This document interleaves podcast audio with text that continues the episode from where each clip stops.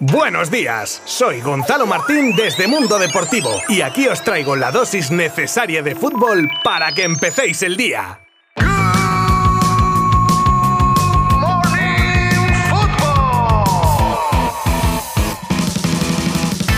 Good Morning Football de viernes. Good Morning Football de cierre de una semana movidita en lo futbolístico. Y lo cerramos con lo más destacado de los partidos jugados ayer jueves, la condición que habría puesto Haaland para firmar por el Barça. Tenemos también resaca del partido entre Real Madrid y PSG con polémica, la durísima sanción al Chelsea, varios nombres que salen para el mercado veraniego y muchas más cosas que os cuento en los próximos minutos en este vuestro podcast noticiario de Mundo Deportivo. ¡Empezamos!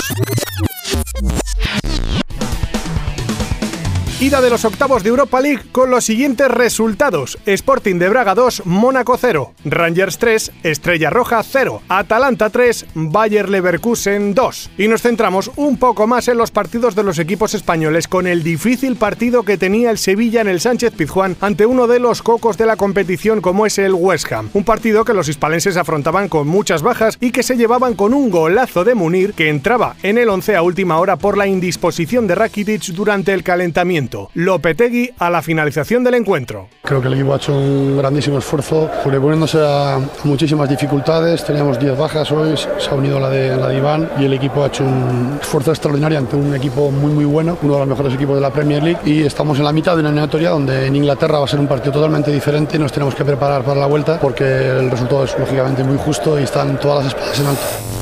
Y luego le tocaba el turno al Barça, que se medía al Galatasaray con rotaciones en el 11 que ciertamente no dieron el resultado esperado. No los nuevos que entraron concretamente, pero el equipo hizo una primera mitad a un nivel bajo comparado con lo que nos tenía acostumbrado en las últimas semanas. Y tanto fue así que Xavi hizo tres cambios al descanso para lavar la cara al equipo. Y de la primera parte, poco añado. Muy espesos, lentos en la presión, sin claridad en ataque y un equipo turco muy rocoso y ordenado en defensa. Pedri decía esto sobre esa primera primera mitad. Bueno, creo que, que no hicimos bien, sobre todo en ataque, pues, pues no tener ritmo en la pelota. Creo que, que faltaba mucho más ritmo y, y buscar el espacio libre, que, que, cuando rodábamos de un lado a otro, pues, pues el espacio se generaba. Y bueno, la presión también no, no estuvimos muy, muy bien. Cierto que la entrada de Piqué, Busquets y Dembélé hicieron que el equipo ganara en intensidad y capacidad ofensiva, pero la suerte de cara al gol no sonrió en esta ocasión a los culés, que metieron toda la artillería con Aubameyang, Luke de Jong, buscando esos centros que pudieran abrir el marcador, pero no fue el día. Y un Xavi que no estaba para nada contento con lo ocurrido ayer en el Camp Nou decía esto. Bueno, sensación mala, al final no es un buen resultado jugando en casa, dominando tanto. Sí que es verdad que no hemos estado como últimamente, hemos estado más espesos, sobre todo la, primera parte, la segunda hemos estado un pelín mejor, ya hemos generado más cosas, en fin, cuando bajas la intensidad es eh, lo que le he dicho a los futbolistas en el descanso, bajamos la intensidad y se iguala todo, nos queda la vuelta, es un combate nulo. Van saliendo novedades en pequeñas píldoras sobre el futuro de Haaland. En esta ocasión es Ledis Sport quien en su web asegura que el noruego vería con buenos ojos recalar en el Barcelona con la condición de hacerlo primeramente con un contrato de corta duración para poder revisarlo cuando el club se recupere económicamente, lo cual indica que el proyecto le ilusiona, y eso ya sería mucho para el club azulgrana. Resaca de la eliminación del PSG a manos del Real Madrid, y es que, como era de esperar, los jugadores del equipo francés están rotos, y uno de ellos es Mbappé, que así se lo hacía saber a su actual afición en un post de Instagram con una foto suya de la celebración del gol que marcó en el Bernabéu, cosa curiosa viendo cómo acabó el partido, recordando que es un momento difícil pero que tras haber fallado en Champions, la temporada no ha acabado. Igual hasta preferiría que se acabase, la verdad, porque ahora son líderes en su liga y no sea que vayan a fallar también y se líe parda. Y en la frustración de la derrota parece ser, según el diario Marca, que Neymar se las tuvo en el vestuario con Donnarumma, al que le recriminó su fallo en el gol de Benzema y el portero le debió reprochar a él también la pérdida del brasileño que provocaría el segundo del Madrid y se debió montar un pequeño pitote, aunque ayer en redes sociales Neymar lo desmentía y aprovechaba a dar varios palitos a la prensa. Ojo al problemón que se le viene encima al Chelsea. El club inglés se enfrenta a una sanción hacia su actual propietario, el ruso Roman Abramovich, al que le dejan sin poder vender el club ni hacer ningún tipo de operación. Ninguno. Y si la cosa no cambia hasta verano, primero, no podría ni ofrecer renovación a los jugadores que terminan contrato como Rudiger, Azpilicueta, Musonda o Christensen. Pero además es que tampoco podría traer relevos para estos. Y el equipo se puede quedar en cuadro. Otro caso que tampoco podrían tratar sería la continuidad, por ejemplo, de Saúl, cedido con opción de compra Que aunque quisieran no podrían ejercer por dicha sanción. De este modo, y si nada cambia, el ilicitano regresaría al Atlético de Madrid.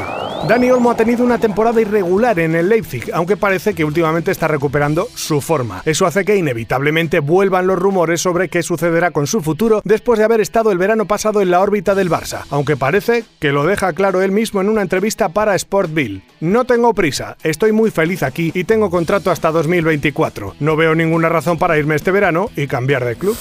Más sobre posibles movimientos del mercado con el Benfica poniendo, según Oyogo, al lateral izquierdo Alejandro Grimaldo en el mercado para este verano con la intención de rebajar así su masa salarial. El lateral de 26 años está en la lista del Barça para reforzar la defensa y hacer competencia a Jordi Alba y acaba contrato en junio de 2023, por lo que se le estima un precio de venta para este verano de entre 10 y 15 millones de euros.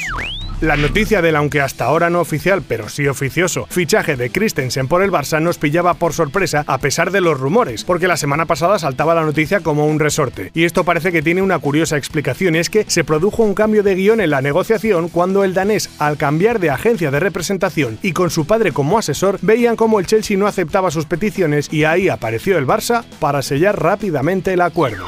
Y terminamos hoy con la curiosa presencia, el otro día, en uno de los palcos VIP del Bernabéu, invitado por Fede Valverde. Y no es otro que el cantante Ricardo Arjona. Como os digo, invitado por el centrocampista uruguayo y que compartió el visionado del encuentro con la mujer de este, entre otras personas, que hizo de anfitriona para el cantante guatemalteco. Un descanso en la gira del artista que no olvidarás seguro.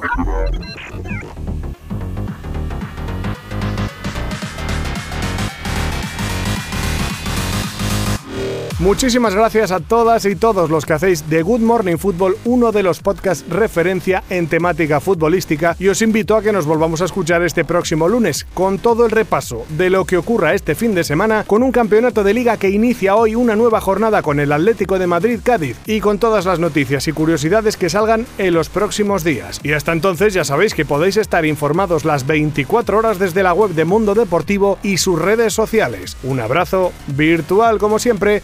Fin de semana. Adiós. Mundo Deportivo te ha ofrecido Good Morning Football, la dosis necesaria de fútbol para comenzar el día.